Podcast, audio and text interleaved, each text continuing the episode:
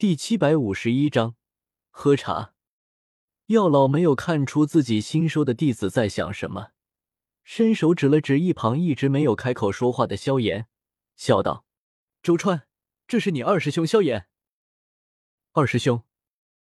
周川微微拱手，心态发生变化，没有了刚进入大殿内时的局促不安和小心谨慎，面对萧炎不卑不亢，甚至还带着点淡淡的居高临下。萧炎对周川同样没什么好脸色。什么东西？区区一个焚炎谷的小弟子，要不是唐振救了药老，你能拜药老为师？他嘴角勾起，露出一个狭促的笑容。小川子，周川脸上的笑容一滞，心中生出一股愤怒，竟然敢这么称呼他，真是该死！师兄弟二人打过招呼，风尊者哈哈一笑，过来恭喜药尘新收了一个徒弟。还从那戒中取出一瓶丹药，当做给周川的见面礼。周川欣喜接过礼物，对这位尊者不敢冒犯，拱手道谢。紧接着，唐振和一大群焚炎谷长老、星陨阁长老也围了过来，对着药尘一阵祝贺，同时从那戒中取出各色物品，或是丹方丹药，或是斗技秘法，或是药材魔盒。周川收见面礼都快收到手软。至于那些长老的笑脸称赞更是不绝于耳，初始还有些受宠若惊、手足无措，过了会儿便渐渐适应，言行举止都还算妥当，没有闹出什么笑话。哈哈哈，原来当天才是这种感觉，这么多珍贵礼物让我自己去挣钱买，估计一百年也买不起。可现在这些长老不仅上赶着给我送来，还得谄媚讨好我，真是舒坦。看以后谁还敢看不起我？周川志得意满，对身前又一位来送礼的长老点点头，目光穿越过人群，落在远处与我围着一起喝茶的唐火儿身上。看着唐火儿那曲线曼妙的娇躯，周川目光炙热，没有再像以前那样躲闪，而是直勾勾、毫不掩饰的看过去，直到唐火儿皱着眉看来，他才有些慌张的偏头避开唐火儿的目光。火儿。怎么了？我奇怪的看向唐火儿，不知道发生了什么。他迟疑了下，还是摇了摇头。这种事情无根无据，周川又刚拜药尊者为师，还是算了吧。反正这种目光，他这些年见得多了，总有些男人喜欢用这种眼神看他，倒是哥哥从来没有呢。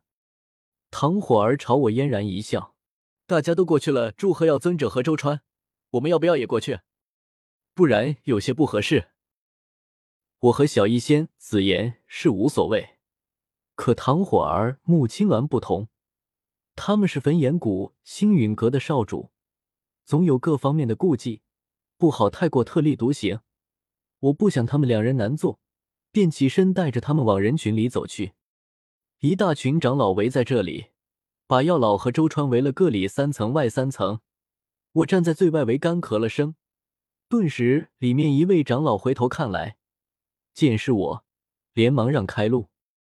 原来是纳兰公子，快请进。这是一位焚炎谷长老，唐火儿笑着提醒道：“长老，哥哥现在是同盟盟主，你应该称呼他盟主的。”呵呵，火儿不要无礼，我是晚辈，长老想怎么称呼我都行，就是喊我名字也请随意。对这位焚炎谷长老点点头，我带着唐火儿、穆青鸾、小医仙、紫妍一群人走了进去，一直走到中心处，在药老、萧炎、周川身前停下。唐火儿、穆青鸾和其他长老一样，陆续上前道喜，并且给了周川一份见面礼。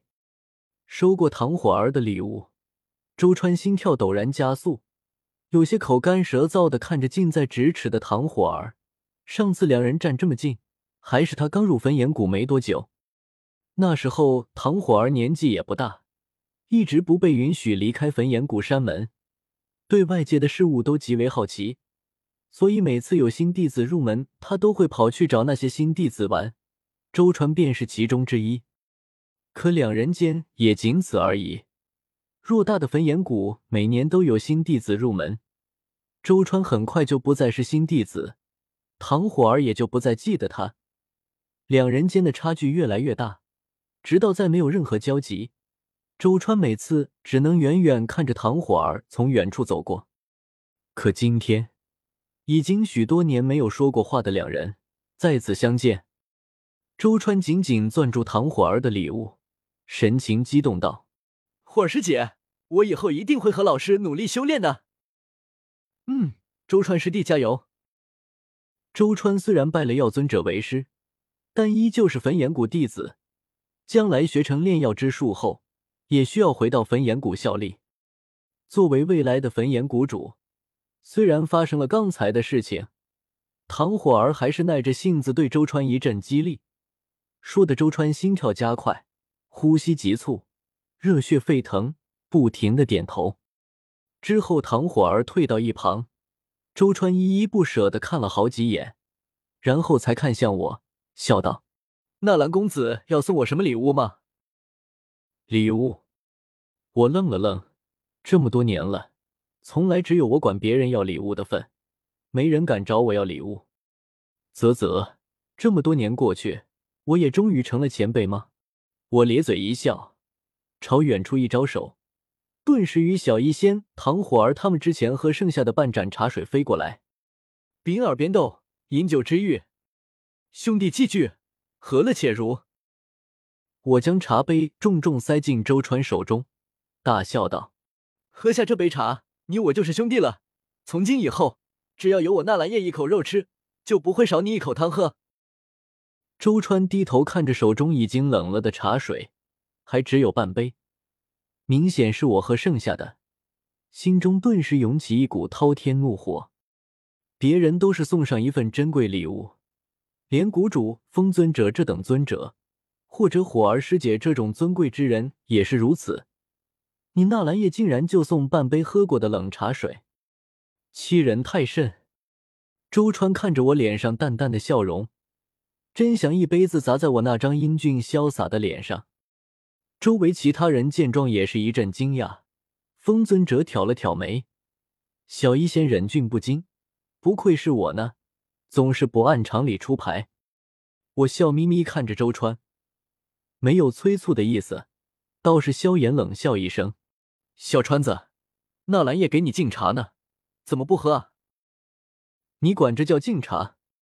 周川真想一口喷死萧炎，可环视四周，之前还对他谄媚讨好的一众长老都站在附近冷眼旁观，风尊者、唐震、火儿师姐也没有劝阻的意思，心中当即一阵拔凉，这落差也太大了。之前他还是众人的焦点，又是送礼又是称赞，可此刻我一来，他的风头立刻被我压下去，竟然没有一个人敢站出来为他说话，一群墙头草。周川咬了咬牙，不就一杯茶吗？暂且忍了你，回头等他炼药之术大成，定要将你踩在脚下，好知道他周川不是好惹的。想到这，他仰头一口将茶饮尽。